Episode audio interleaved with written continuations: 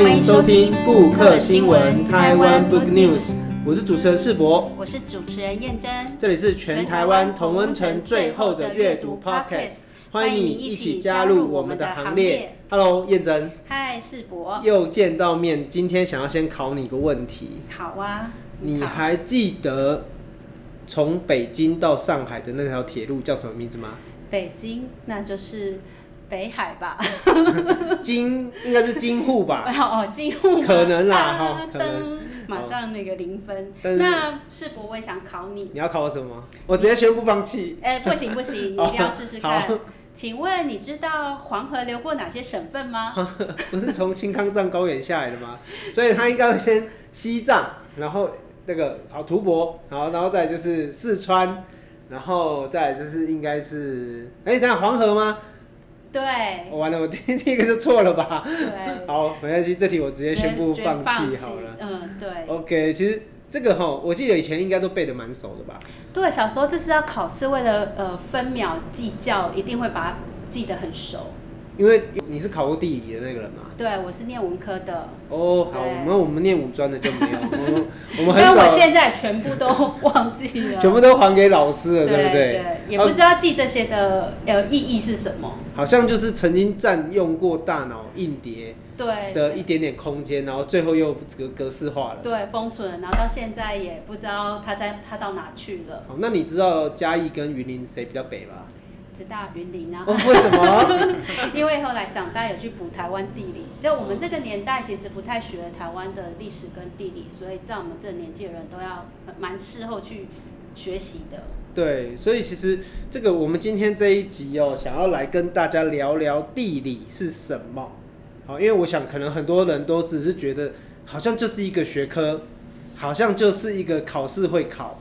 然后分数可能要拿一下，然后要背的有点痛苦的科目，齁。但是其实这个地理应该齁不是我们大家想象这样子，所以我们今天特别邀请的是我们社团法人台湾人地关系协会理事长，也是我们这一次这个福尔摩沙地形志的共同作者，我们邀请叶志杰老师，叶老师好。好，两位主持人好，各位听众朋友大家好。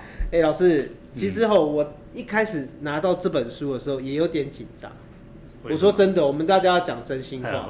我拿到的时候，其实我真的很怕这个诚心出版社寄一本地理课本给我，然后一直有那个这个过去的记忆哈，从脑海里面勾出来说，会不会又是一本地理课本？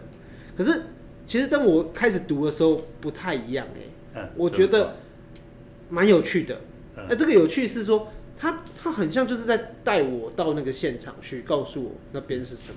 如果我都在想说，如果能够开着一台车哈，直接拿着书，对，跟着老师去，直接到那边去解释哦，其实这个真的印象真的是蛮深刻的。嗯、老师要不要跟大家先来介绍一下你自己好了，跟这一本书？哦，好，我是现在是人力关系协会理事长嘛哈，然后写这一本书，其实原因也是很久，我是屏东东港。渔村长大的，嗯嗯，然后因为我长期以来，我原本是念政治系，哇，政治系那可是对，但是后来我发觉我的个性不太适合政治系，那同学都去从政啊，嗯、那相关的行业，那我就走向一条呃，算是书写人文历史方面台湾的地方书写，那我就开始写地方志，我大概是明呃公元两千年，二零零零年。写我第一本的地方志就是林口，然后后来就陆续写了万峦、长滨、太麻里、观音、左镇、林边，写了几本。啊，二零零四年写停刊东港，就写我的家乡，所以就大部分都都都是我我自己来写。所以老师两千年的时候写林口，写林口。那时候我在林口送便当哎、欸，真的，我有骗。对，那时候搞不好有擦身而过。对，我我我两千年那一阵子，大概到二零零六年吧，嗯，就我们家在那边开了八年的自助餐了哦，在林口，真的。对，所以我那个林口，你知道那个文化一路、文化二路，然后文化北路嘛。嗯，哦，然后我们家就在文化北路跟高高速公路交叉口这样。哦，那时候那边还很荒凉。我那边整片都是空地，你知道吗？就是我现在每次高速路开过去，就是一片沧海桑田的感觉。嗯，我觉得那时候就是整片的那个水泥柱跟铁丝网，嗯，好，然后现在就种出了一栋又一栋的高楼大厦这样子。啊，那时候那边还有很多茶园，我那时候有一个叫湖南村，我不知道你那时候有没有印象？是，是湖南村还正式灭村，就整个村村啊毁掉之后盖高楼。哦，那那时候就有一个仪式。那我就在那边采访，是，所以其实老师在做这个地方的观察，应该是这个时间已经非常久了啦。嗯，对啊，就从做地方志二零零零年做到做事做到现在，我现在还在做。嗯、是，那为什么会想要写这本书？是什么样的机缘？因为我我就一直这样做嘛，然后我也一直尝试着突破自己。嗯嗯。比如说我刚完成这一两年完成的零编制，我就像这一本一样大量用空拍照，就没有人做过这样。他也开始尝试一些新的写法，可是我在几年前就有。做久了哈，也有一点，也有一点压力，就觉得说他怎么写来写去，觉得，因为你还是有地方自有那个记录的那个框架，嗯，你很难说，呃，个人的主观啊情感投射太多，所以我就有一点瓶颈，遇到的瓶颈，就觉得该怎么样再继续往前做。那我那时候就遇到了，呃，我们这本书的的作者，另外一位作者杨桂山教授。然后就就接受他教导，就学了地形志。啊，那时候碰到地形志的时候啊，买碰到地形，台湾地形这个学问的时候，哇，那时候觉得很痛苦，听不懂。可是那个听不懂，我就觉得很奇怪。我跑了地方做采访，研读史料，然后去解读，怎么会听不懂？那我就反过来去想。因为早期啊，我们常常觉得很多的地物啊，就是地景哦，它是一个很理所当然的存在。就像河边本来就会有石头，山本来就是山，有什么奇怪的？对对，不会怀疑它存在，到底为什么会这样存在？那更别谈说我们要怎么样去利用它。嗯嗯。所以那时候就觉得哇，怎么，怎怎怎怎么会这样？我就在那边跑，我竟然都不知道。然后这样的心情就又反映到更实际上，比如说老师就会告诉我什么叫河川袭夺，那我就去看河啊，怎么看都看不出什么哪里有袭夺。袭夺的袭就是偷袭的袭，对，就抢水。然后夺就是夺走的夺，对，夺解释一下袭夺。对，河川袭夺就是河川之间它抢水。抢水。那抢水当然有很大的的很大的案例，最有名的就是刚刚讲到那个桃园。桃园古大汉溪，古大汉溪是现在淡水河的上游。古大汉溪原本是流往桃园，所以桃园有形成六基七街的河街。对，嗯，而后来是因为在三峡那边项员侵蚀，把古大汉溪给抢过来，结果就注入了台北。所以不止人会抢水啦，对，大自然也会抢抢水道。那他这样子就埋下了一些问题。桃园台地原本有河流。变成没有河流，那水要就影响了这个地方的水要从哪里来？嗯，所以桃园台地，我们就可以去从这个角度可以去理解，为什么桃园台地极盛期的皮塘有一万个？嗯嗯嗯，因为它没水，它要蓄水。天气候的因素没有水，我们可以理解，因为你不下雨，我河流还是有水嗯嗯，因为会从高山那边汇集下来，但是汇到连。河都没，气天气也不下雨，那桃园台地就很实心，以前就有记录奇遇，桃园有奇遇，这是在台湾比较少见的，会奇遇。那我就找到了这些记录。另外呢，桃园也拜很多三官大帝，就天官、地官、水官，拜水。为什么会拜水？因为缺水，所以这些都埋下了桃园的地理环境，它就是缺水。所以其实老师这个从地形这个角度出发，其实就是看到了自然跟人呐、啊。对，哦，就是说不止这个地形，其实它不是自然而已，不纯然的自然，而是它下一步延伸是自然跟人的关系。对，然后人就会产生不同的文化。对，哦，比如说我们皮糖多，哦，所以皮糖就会有有点像水利。好，这样的一个组织也会出现嘛？这个皮糖是多少人共有的、共享的？好，大家有负有权利义务的关系，或者是它就跟宫庙有连结，它就跟科仪仪式有关系。好，然后乃至于你的书里面有提到，当石门大圳这个落成之后，啊，圳跟皮糖之间关系也会另外一种改变。对，所以啊，这个大自然它提供给我们不同的材料，然后因为不同的人来，他就会把这个材料加工。比如说，我们住山边的人跟住海边的人，利用大自然的的这个材料一定是不一样，它就衍生了不同的生活的方式，还有不同的信仰。所以，地理是属于我们人类的舞台，也是我们的底床。然后在这个底床之下，才会发展出不同的人的风俗、建筑，还有饮食，甚至这些就拉成一条线，它会变成是历史。那可是我们现在好像大部分在谈，就很可惜，我们就比较着重于这个这个后面的部分。可是这个最上缘的地理就比较少去谈，也是我们这本书写的一个很重要的因素。对，我觉得蛮认同老师说的，就是以前我们在认识一个地方，很容易就是从历史的角度。那如果是比较原始的地方，我们从生态角度，我们可能都以为就是，哎，那个地形理所当然就长那样，不会去思考说，哎，这个地形可能是有各种成因，然后这些成因也影响了这边呃这边人们的生活形态。对。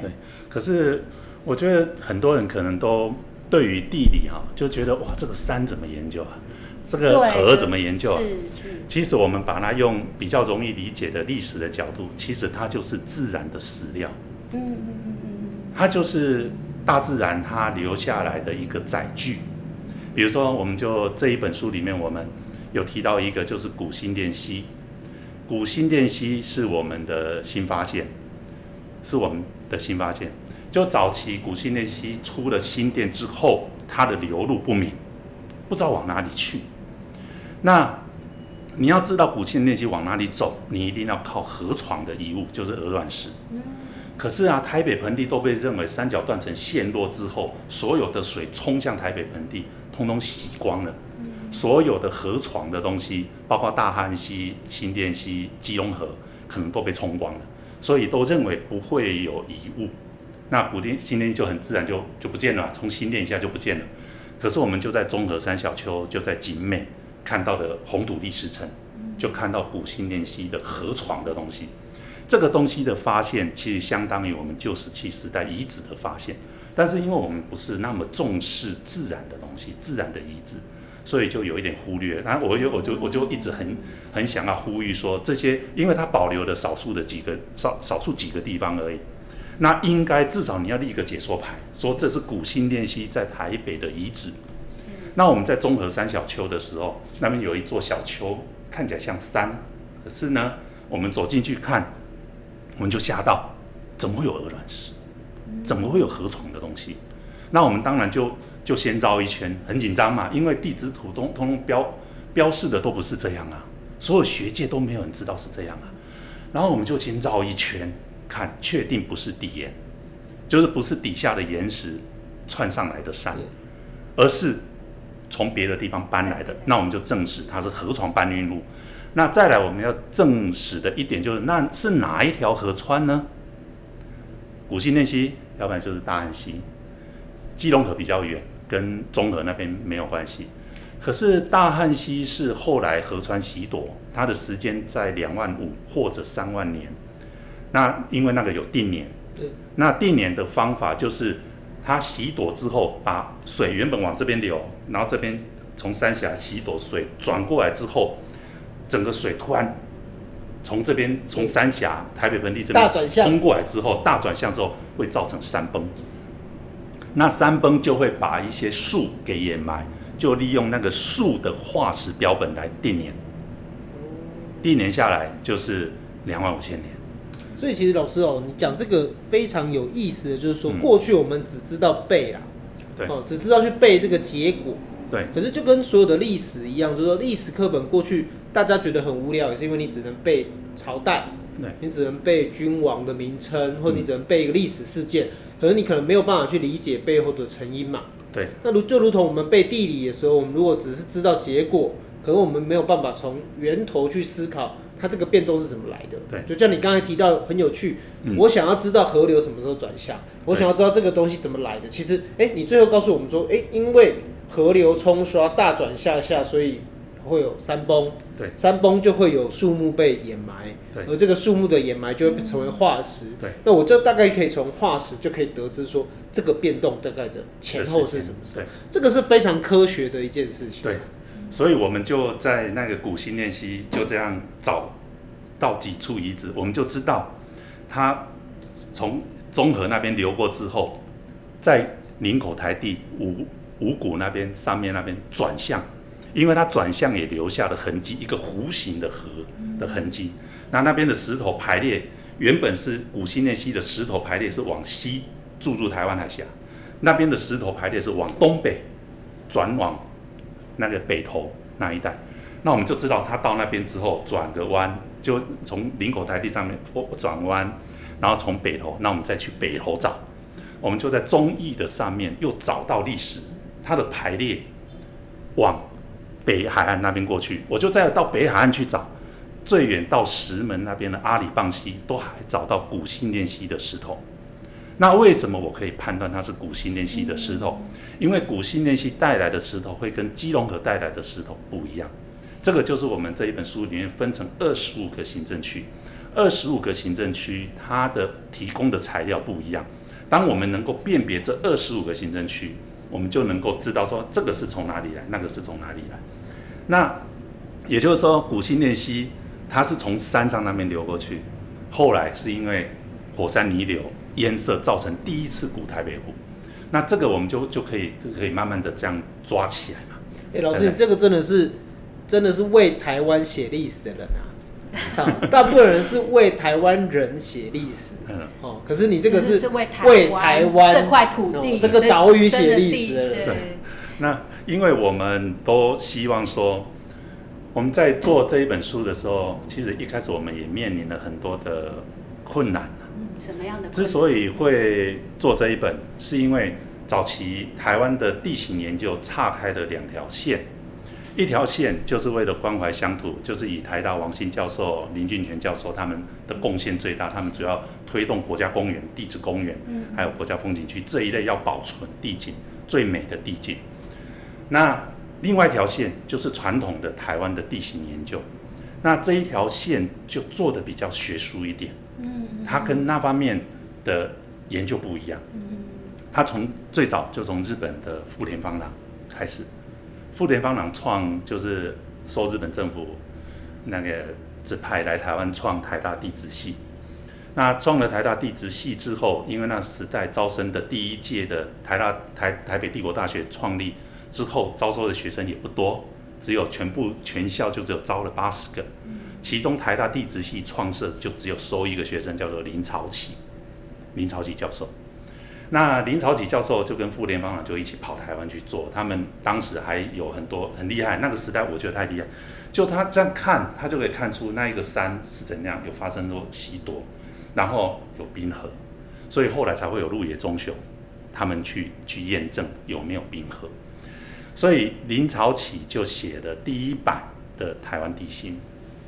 时间在民国四十七一九五八年，那后来第二版的台湾地形就是一九大概一九九五年由师大地理系史在天教授写，第三版就是二零一零年就是跟我跟我一起合写的的杨桂山教授他写的台湾全志地形篇，就是这三个版本。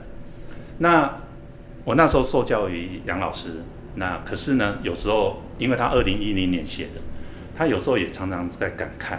就是说，因为那时候写的时候也没有办法真的每个地方去考察，那有一些早期富田芳郎和林朝起留下来的台湾的地形的疑问都没有办法去解惑，那一些地形的疑问不没有办法像刚刚王新教授他们推广那个地景保育那么美，那么那么特殊，就是比如说我举一个例，大甲溪有没有被兰阳溪洗夺？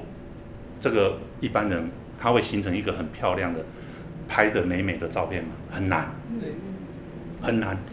那可是这个这个是一个疑问啊，因为因为从航空照片一看，或者是你田野从台七甲线从宜兰上去，经过思源路口，要到梨山去的时候，那边很陡。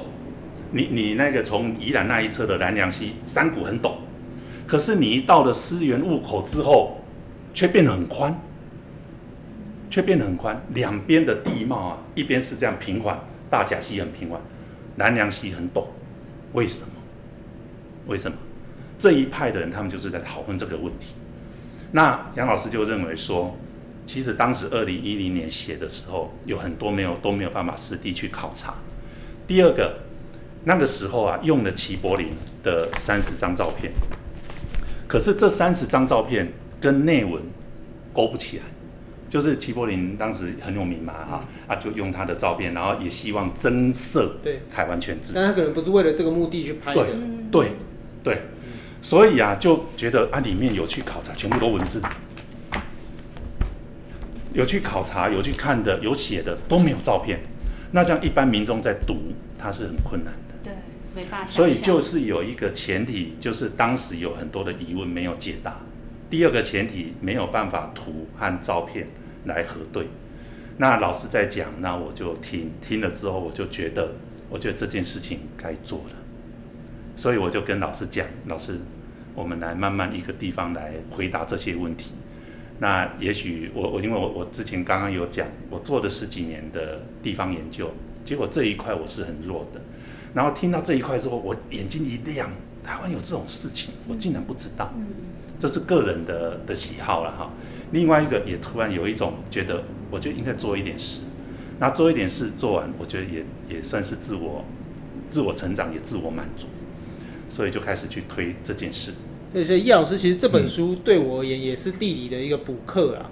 哦，我们也对台湾的地理没有那么，可能对人哦，对故事有了解，可对地理可能认识不多。对，但是从这本书里面也看出说，其实对你自己而言，你刚刚有提到，也是一个、嗯、第一个你生涯的一个突破嘛。对。第二，其实也是继承了这个台湾过去一百多年来对于地理学的探究，对，一个脉络的一个延伸。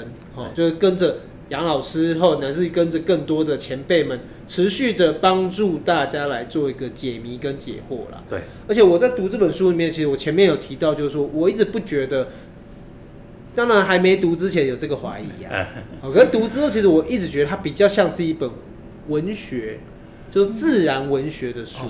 好，就是说，当然我们过去有觉得说，哎，台湾呃早期也有我们讲的八景诗嘛，很多人其实是把。台湾的地理的景致变成一股文学创作，对，好，那可是我觉得八景诗这个人的想象力可能比较多过于这个地理的脉络，对。但是在你的这一本著作里面，尤其是又配合着图片的说明，其实都帮助我更能够理解，好，就是台湾地理的发展。好像我是比较常常在小时候啦，因为我爸爸是双溪人。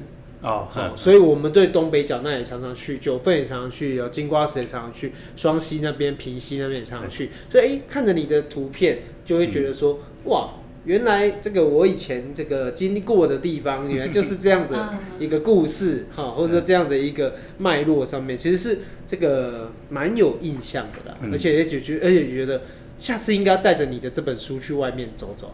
我我我也是这样建议。哎、欸，那老师，我们在想问你一下哈，因为第一段落我们录的比较久了，先问你一个问题。嗯，这是上册嘛？对，北台湾是不是？对。所以我们什么时候有没有什么目标？要什么时候来出下册？南台湾已经在进行了吗？还是要卖一万本才能够出下半册？也没有啦，就是我觉得，因为当时做哈，我们也是有很大的代价。说真的，因为要这样跑。然后我们刚刚讲那个国家公园、国家风景区、地质公园，他们做任何的规划研究都是有经费。那我们，们完全都靠我们没有经费。然后书中每张照片都是你们自己拍的吗？对。哇。然后我们在没有经费之下要做，我们就发挥我们台湾人没假猴行个底好的精神。我就想，那我就来投稿了。所以我们就投地质、科学发展、大自然、自然保育，就国内能想到的，有论文、有有一般的刊物，我们都投。那就争取一点点微薄的稿费，然后补一下我们出去住宿啊、交通啊，还有吃个饭这样。那当然付上也代价也不少。然后这一本在我们以台湾全志做底稿，然后在做底稿的时候。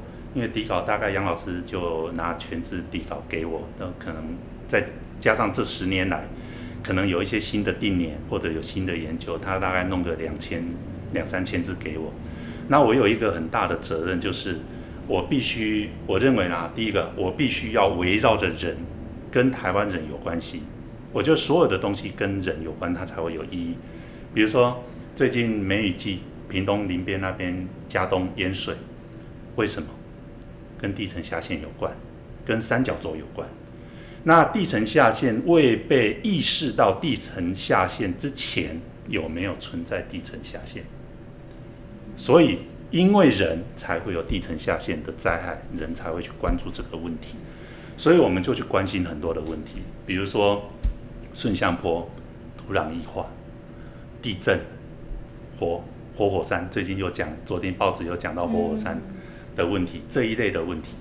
那这一类问题就跟我们现实有有关，我就希望我们来讨论这件这件事情。刚刚讲到桃园台地是干旱，可是宜兰呢？宜兰。我们看到最外围有一一条沙丘，沙丘我们称它可以挡风、挡东北季风，可以挡浪，但是沙丘也阻碍了整个从中央山脉还有雪山山脉南阳溪汇聚的水冲入大海，它变成一个阻碍，所以阻碍就会淤滞回流。宜兰平原的本质就是淹水，淹水，所以我就我有一个责任，就是我要把二十五个区。的特色把它抓出来，到底它最主要的特色是什么？我们每一个人站在那块土地，我们拿着书，也跟着书里面的照片啊描述去考察的时候，他就知道我站在哪里。那我站在那里，他那个地方的本质，他的问题是什么？我们就会知道。所以这一个跟人有关，我一定要一定要把它扣住。好，所以老师，我们等一下这个休息一下，我们下一个段落来谈谈，就是说到底地理。跟人文这样的一个主观跟客观，你在这本书里面是怎么去拿捏这件事情？而且燕珍也想跟大家分享一下，其实他在这个书里面看到很多他有去玩过的地方哈，他在这里面书找到一些不同的功能跟用法。我们休息一下，马上回来。本节目是与 Readmoo 读墨电子书合作制作，Readmoo 是台湾最大的繁体中文电子书，Readmoo 是买书、看书、分享书的阅读基地。完整的阅读体验就从读墨电子书开始。布克新闻与你继续爱读一万年。诶，要是那个你刚刚有提到，你说你的朋友说这一本书觉得不太好读吗？嗯，他这样跟你反映？就他们觉得里面有很多专有名词。专有名词。专有名词，专有名词看不懂。然后甚至说有一些，假如比如说啊哈，我。我在想一个地方，我刚刚有讲到说，我捕捉那个地方的地形特色。那我再继续想，那我可以用什么方式来带？比如说刚刚讲到宜兰平原，那我就用乌沙，我就想到了乌沙，我请乌沙来带，来帮我们带路。那我就想到说，其里面我就写到说，噶玛兰人的忧虑不见得是乌沙的忧虑，就是噶玛兰人是在海边，他做采捕那种鱼。啊，因为海边那边有沙丘挡着，所以容易形成一些我们叫做后备湿地，所以现在都只看到鱼塭，因为容易淹水。那噶玛兰人怕泰雅族人，可是噶玛兰人怕的这个忧虑，乌沙不怕泰雅族人，所以噶玛兰人的忧虑不懂，不懂的话，我们就很难读得懂。那无沙的忧虑是什么？所以就会有这些新的这些名词、专有名词上的障碍，或者是。我读一些历史地理的时候，我把它加进去的障碍，那我就会认为，我就会建议啦哈，因为在这个部分的话，你就可以跳过去。其实书啊，我我我不太寄望说我这一本是很好读的散文或者是小说，但是它应该是一本田野的工具书，就是说我们最好是拿着书，然后到田野，然后实际先从有提到的地方、有拍到的照片，一个一个去找，然后再去对文字。我觉得那是一个很长的累积的过程，那这个过程一定是痛苦，为什么呢？因为我就是这样痛苦过来，因为我的痛苦才会写这一本书，所以我在写这一本书的时候，我就把这些变成方法论，然后把它带到里面。但是有一些我克服不了的是，它专有名词我不能动，我不能够随便把它改写，另外成一个名称，所以我觉得假如这样子做，应该可以慢慢可以动。不只是你们懂，其实我和杨老师，杨老师纵使是第三版的主笔，我们在这几年的过程中，我也发觉他，而且是听亲口，有听他亲口讲，他慢慢的去懂，他慢慢的领悟了一些道理。而且我觉得老师讲的是有比较客气啦，哈，就是说，人家讲文学是苦闷的象征，创作是苦闷的象征，但是我觉得阅读毕竟是个喜悦的事情。我在读这本书的时候，确实，我从一开始就像老师你说的一样，就是我是跳着看，对，我其实是先从我熟悉的地方开始出发，啊，比如东北角，哦，这个或者是从桃园，啊，或者是从一路看下来，啊，台北，对，那这些我熟悉的地方，或是我去过的地方，其实。我就知其然，过去是不知其所以然嘛。但是看了你的书之后，我就知道啊，原来这一个地方是这样子而来的。哦，这个地形的故事是什么？其实就帮助我去认识这个地方。对，而且更重要的是，我也注意到说，诶，老师在每一个主题，其实你后面都有列一个注意事项。如果你看看的话，你会发现说，诶，这些注意事项都在提点大家，如果是深入身历其境啦。哦，就是实际上到现场要注意到哪些东西，有些就是有些时候可能要注意的是潮汐呀，有时候可能是要注意这个这个地板，然后地面比较湿滑啦，哦等等的。其实我觉得这本书确实帮助，如果大家要实际到现场去，是有很大的帮助啦。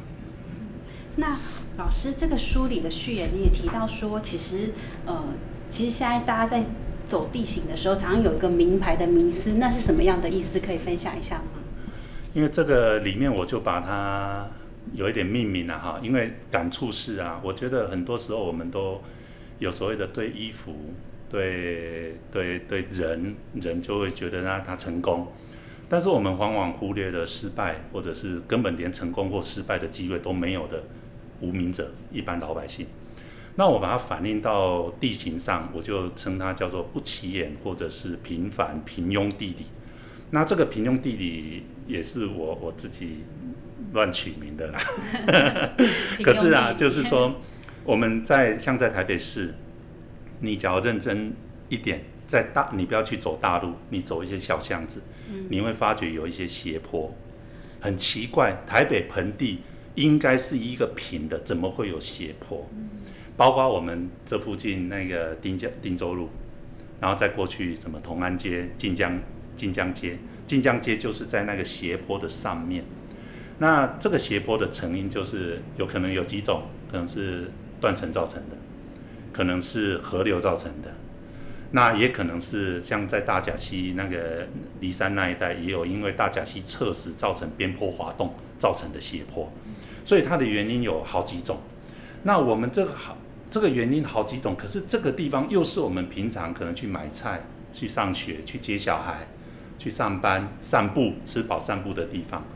那这个地方它的意义会跟那一些名牌的大山大水是不一样的，因为名牌的大山大水它跟我们没有情感的连接，可是这些平常充斥我们身边的小环境，却是我们。平常依附的地方，因为我们人会有人跟人的关系，人跟物的关系，人跟地的关系，就构成了我们的存在的意义。我们存在这个世界，我们一定脚踏着这个土地，一定会跟它产生连结嘛。就像我是屏东东港人，我每次要回到东港，快到东港的时候，我就开始有一种放松的感觉。像我现在住内湖，我要回到内湖的时候，我就会有一种出远门回来就有一种放松的感觉。这就是我们跟土地的关系。那这些我们要去去探究它，久了之后，我们就会慢慢的变成一种，我们跟它的关系是紧密，而且我们会反过来去证明我们的存在，因为我们做历史地理的研究，到后来都是要为了要证明我们到底是谁。我们做历史是要谈我们的过去，我们的记忆；我们做土地是为了要谈我们跟它的关系。久了之后，人家问你你是哪里人，我们可能就比较不会去回答说。我是台北人，我是新竹人，我是台南人，因为这些是行政区域的名词。我们可能会去谈，我住在三角断层陷落的台北盆地，嗯、而且我家内湖就在第二次古台北湖的湖畔。哇，我就住在这里。这样的名片超酷的，我住在哪个地形？可是这很难吗？应该也不会很难。嗯、可是为什么我们都都会忽略？我们可以谈历史，谈得很很很清楚。我们。谈转型正义谈得很清楚，可是我家就住在第二次古台北湖的湖边，我是内湖人，所以我面临的环境的威胁是土壤异化，因为台北盆地有土壤异化，因为古台北湖嘛。那我住在内湖的山边，那边的山是属于五指山山脉。五指山山脉的特色就是顺向坡。嗯。那只要在士林的双溪那边是落石的威胁。嗯。那我就要面临这些问题。那最近这两天又讲到大屯火山群是活火山，那我就可能要面临大屯火山群活火山的威胁。嗯。那三角断层假如发发生发生地震，开始错动之后，我们的影响的范围多大？那里面我也提到一个一个我注意，就是我我在写的时候我注意到的一件事。我读第一版林朝启教授的台湾地形的时候，他写到民国四十年，太鲁阁峡谷发生山崩，山崩就淹塞的锥入断崖底下就是燕子口旁边那一带。形成一个天然坝，那一个坝的高度达七十三公尺，也就是二十几楼高。二十几楼高形成之后，就后面又形成淹塞湖，就一路淹到快到天祥。那是民国四十年的事。我读到那里，我心里面想，带几个多条啊？为什么呢？因为中横公路是在四十五年，就五年后四十五年才盖。那假如那一次的落实发生在现在呢？我们要往哪里逃？那天然坝什么时候会溃堤？对，这是很严重的事情呢。可是我们却忽略了这件事。那那些那些天然坝的那些大石头，因为太大，溪水冲不走，现在还在那里，还在那里。我们可以看到这些石头，了解原来这地方发生过这么严重的事情。因为泰鲁阁峡谷，我们知道它都巨切峡谷嘛，就很窄，所以你你水哈，一旦形成淹塞，涨得很快。涨得很快，那不像一般的河床那么宽，那么宽，容纳量不一样，所以很可怕。那个不一样，还有一个是早期我们挖煤矿，挖煤矿之后有用的煤汰选下来，对，没有用的就变成丢在旁边，变成一个舍石山。对，台湾有多少舍石山？没有清查。曾经在新义区有一间庙就盖在舍石山，那才刚盖好，整个梁柱就歪掉了。舍石山现在看起来像什么？跟山没两样。对，可是它成山，它是松的。对，对，那成山才几十年。很危险，这个我们都都没有去做清查，所以在这里面我们就要去谈这些问题。但它有灾害的问题，它有我们现实情感的连接，我们在回答我们是谁的问题。那我们是谁的问题，当然它是政治地理。可是呢，地理我们这一本地形研究，它是一个客观，因为它有实体的客观的问题，所以我们谈主客观的时候，它有一个客观的东西。所以，假如土地的认同是政治的话，那我相信台湾地理地形的研究就是客观的意识形态。假如它是一个意识形态，土地认同、国家认同是个意识形态，那地理的研究就是一个客观的意识形态。它的好处是我们的那个最大公约数比较大，我们比较能够沟通。可是这一点在历史上面它的差异就比较比较明显，地理的差异就比较小，因为它有一个客观的东西。所以这个就是我回答刚刚我们一开始要讲说，地形志，就是那一个志，就是我们的知识要尽量来自于课题。而且我觉得老师这本书就是在鼓励大家走出去啊。对。哦，就是说我们虽然讲了很多，刚刚听起来有点，就说哎，到底是不是纯粹的知识？可是其实这些知识都是建立在行动嘛，都是建立在你真的走出去了。你透过行动的过程中，你看到了这些东西，而且你把这些东西变成你自己知道的，那你跟大家就产生了一个这个共同的对话的基础。因为我们都知道这块土地是怎么发生的，这块土地有什么故事，那大家跟彼此之间就发现差异没有那么多，多一点点的反而是我们对于同一块土地上的理解跟了解跟认同啊。我觉得这个才是我们就什么觉得这一本书它不是那个怎么讲纯粹的地理教科书，它其实比较像是你的。踏青教科书啦，哦，所以燕真有没有什么要跟大家分享的？你在读这本书，你对哪边特别喜欢呢？啊？对，我觉得这本书对我来说真的是一个非常好的一个呃，我每因为我在我在走步道，就是一个非常每次出游前都可以来看一下我这次要去的地方，它有什么地形。可以观察。那我在，因为我本来就是呃在北部，所以我比较常去走东北角那个路线。然后我就看到东北角有一个台湾好行的黄金芙蓉线，刚好他走的路线呢，就是老师书里有提到的这些地址哦。他他是从瑞芳火车站出发，然后会经过九份黄金瀑布，然后会到水南洞、鼻头龙洞。呃盐寮、芙蓉游客中心这些地方。那这些其实书里都有谈到这些呃地址的故事。那我在分享这个行程的时候，不知道老师是不是可以可以跟我们讲这个路线，我们可以去观察什么？那这个路线我是在书里面我谈的是除了地址啊，地址因为那边是基隆火山群，我们第一个先想那边是基隆火山群。那基隆火山群的特色就是安山岩，它它在地底下，然后旁边被剥蚀掉。那因为它热液交换，所以就形成有很多的矿产，比如说金矿，它就在旁边形成一圈，是富集，所以我们才会找到那个，才才会挖到金矿啊。金矿之所以会挖到，是因为它沿着基隆河，结果刘铭传在盖铁路的时候，就有工人在基隆河掏到沙金。所以就从这个黄金的角度来谈基隆火山群，那所以他的故事就会开始有一些矿坑，矿坑就有矿工，矿工的故事就多了。他每一个人都是有时候有时候也难免很难去抵抗那个黄金金钱的诱惑，对。然后最多据说最多的时候在九份金瓜石挤了几万人，我觉得这个问题我实在是不太能够相信。我说真的。因为那么小的地方，你每一个人要能够在那边生活，你要吃饭，要供给多少的材料让你吃饭、睡觉？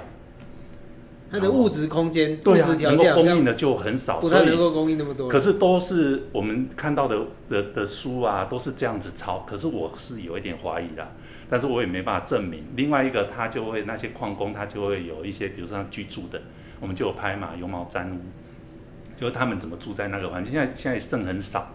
所以那一带我比较认为说，因为地质的东西那一块哦很硬，那一块真的很硬，有很多的专有名词，那倒不如用人文的角度去看。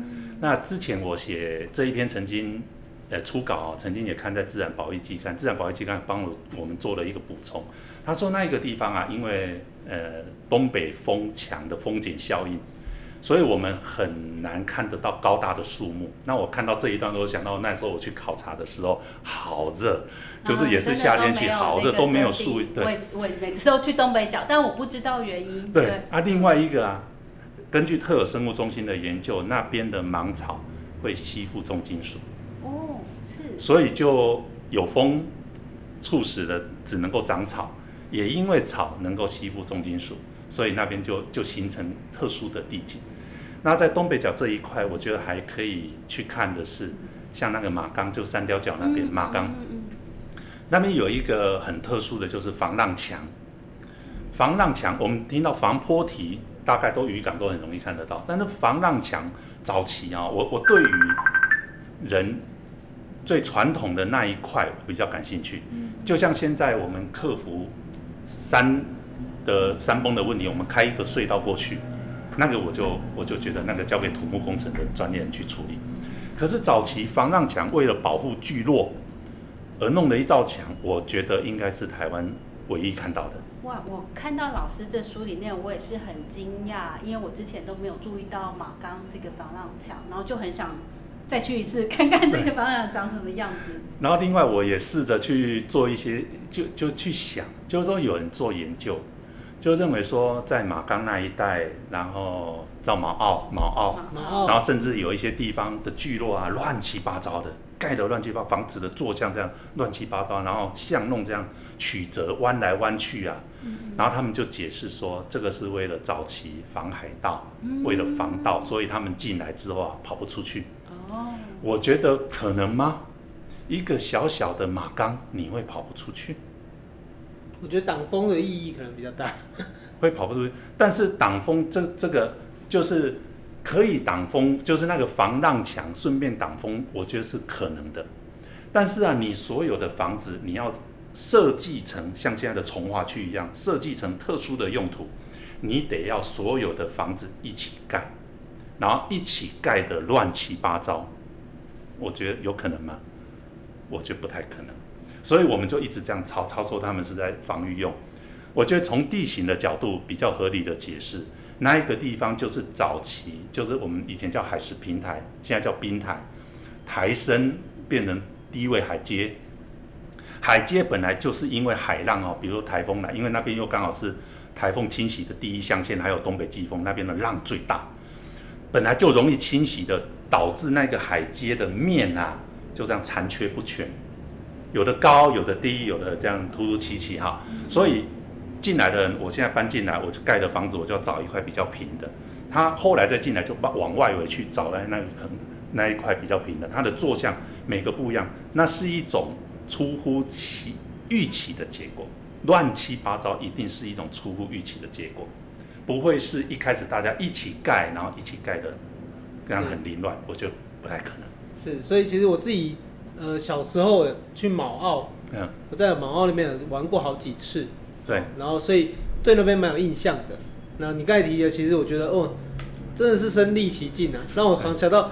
靠，已经是快要二十年前的事情了。我在马澳待了一个一整个晚上这样子，然后就在海边看海，然后那个房子就是这样子，然后一间一间错落，然后方向都不太一样。对，哦，那这样听了老师的介绍，其实才会知道说，原来台湾的每一个地形都有它的故事。对，而且你也真的只有走出去才会产生意义啦。对，好，好，节目的最后呢，跟大家也顺便再介绍两本书啦。好，因为我们今天其实透过地形。是希望大家能够走出去。好，那我们介绍的是，哎，黄心怡写了一本《无障碍旅游》，跟着轮椅导游玩台湾。哦，就是说，我们也希望，不管你是什么样的人，哈，不管你是什么样的限制跟条件，都可以来看看台湾的美。好，那这本其实也是很像是一本工具书。好，因为像这个，如果你脚比较不方便的，其实你看了这本书，你也可以知道，原来也有很多人跟你一样，但他们没有。一直待在家里，他们都勇敢的踏出去哦。那第二本是这个比较学术一点啦，哈，观光人类学哈，旅行对在地文化的深远影响，也是都是游集文化出版的。那我们今天的节目呢，我们欢迎大家可以跟你的朋友分享我们的节目。那如果你分享出去的话，那请 tag 你三位朋友，那我们来抽三本福尔摩沙地形志的电子书。好，那希望大家都可以用这本书。啊配合我们的电子书载具哈，比较轻轻薄方便，那可以一起来兔归台湾哈。那带着走，带着走哈。那也欢迎感谢你下星期继续收听我们布克新闻。我们如果有什么意见或者想推荐什么书籍，都可以来我们的 IG 或者是我们的信箱上留言。那我们的 IG 是台湾 Book News，我们信箱是台湾 Book News at gmail.com。欢迎你的来信我们下周再见